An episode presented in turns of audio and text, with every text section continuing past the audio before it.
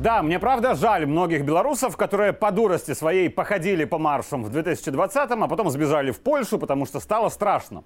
Организаторы и те, кто крошил город и пытался бить ОМОН, получить должны жестко и с горочкой. А вот глупым эмоциональным девочкам и рафинированным взбалношным мальчикам проще вернуться, попросить прощения и жить спокойно дальше. Потому что моя любимая фраза, а мы говорили, Говорили мы уже пару лет о том, что на самих белорусов Западу и конкретно Польше все равно их интересуют только свои национальные интересы. И пока поддерживать вот их в толпе было выгодно, их поддерживали. Но если выгодно станет белорусов в Варшаве мочить, будут мочить.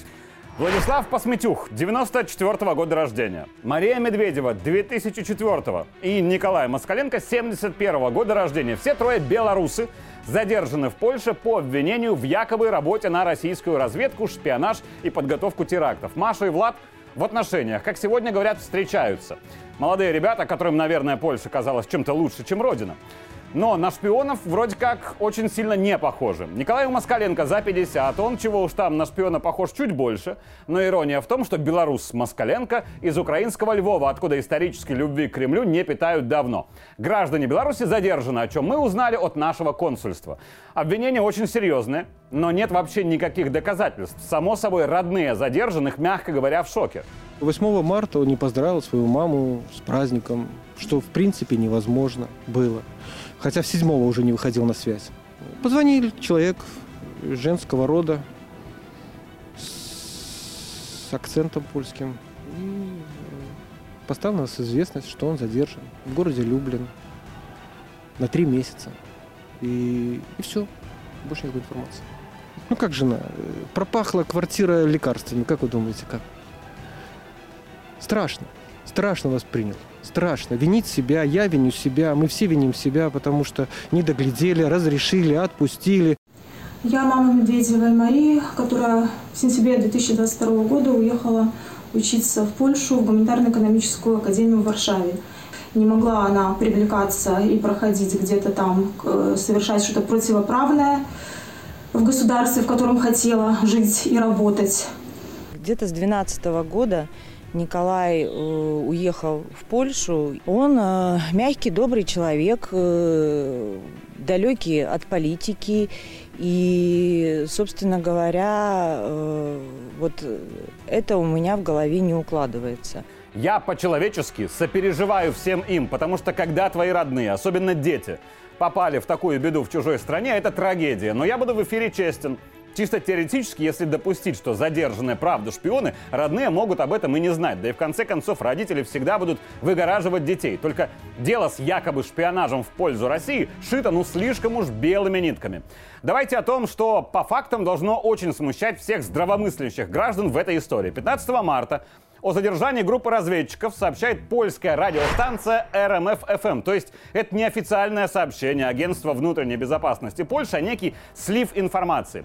Если поковыряться на сайте радиостанции, то там можно, конечно, найти политические новости с ярко выраженной русофобией. За последнюю неделю там минимум трижды говорили, что русская мафия держит в страхе весь мир. Но в основном РМФ-ФМ — это типичное радио, где музычка, развлеченица и удовольствие с рецептами для домохозяек и историями о том, как ухаживать за енотами, что, слава богу, нормальным полякам куда интереснее, чем сказки про русскую мафию. А еще важно, что РМФ-ФМ — это частное радио, то есть не государственное, а принадлежит станция полностью немецкому холдингу Bayer Media Group, у которого медиа-активы, кроме Германии и Польши, еще и, конечно, Великобритании и США. И в основном этот холдинг развивает таблоиды, то есть желтую прессу, в которой сочиняются всякие небылицы на потеху доверчивой публики. Но есть нюанс. Желтую прессу, западная пропаганда и чего уж там спецслужбы любят использовать в медиавойнах в качестве тарана. Слили им фейки, если толпе зашло, тогда ее можно и подтверждать на официальном уровне, как и произошло на этой неделе в Польше. Польские спецслужбы подтвердили эту новость только спустя день. И то после того, как фамилии задержанных назвали наши спецслужбы. А если бы польская толпа не поверила бы, тогда вышло бы официальное лицо и все опровергло. Мол, РМФ ФМ это желтая пресса. Вы сами все понимаете. И это фейк скорее не из Варшавы, а из Берлина, Лондона или Вашингтона. Но напичканные русофобией поляки, кажется, массово повелись и на совершенную чушь. Что инкриминируется задержанным? Они якобы по заданию российских спецслужб устанавливали скрытые камеры на автотрассах и железнодорожных путях около аэродрома в Ясенке, близ города Жешув, где расположен крупный логистический хаб НАТО, через который поступает западное вооружение для Украины. Давайте тоже о логике. Россия и ее разведка работают в военное время, потому что СВО на Украине — это война с НАТО. У России есть современное вооружение, в том числе разведывательное, когда с многокилометровой высоты полета беспилотника или, например, воздушного шара, который якобы метеорологический, а на самом деле, конечно, разведывательный, можно получить снимки высочайшего качества и рассмотреть каждый сантиметр на Земле. Жешув — это главное место сбора техники и живой силы НАТО для отправки их на Украину, чтобы убивать русских. Это Запад не скрывает. И я и про мотивы, и про важность аэродрома в Жешуве. И что, при всем этом российская разведка нанимает кучку каких-то гражданских, которые должны развесить камеры на деревьях возле железной дороги, а видео потом перебросить через Телеграм лично на Рышкину?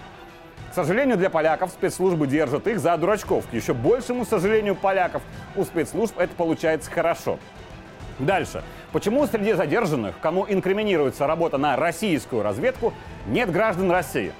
В Варшаве сказали, что Кремль вербовал иностранцев, так как люди с российским паспортом в Польше, цитата, бросались бы в глаза. Хорошо. А белорусы что, не бросались бы? Мы же ближайшие союзники Москвы. У нас президенты спорят, кто из них больше агрессор. Я не удивлю товарища Каминского, министра-координатора спецслужб Польши, который комментировал этот бред, когда скажу следующее. Нет никаких сомнений, что российская разведка работает в Жешуве.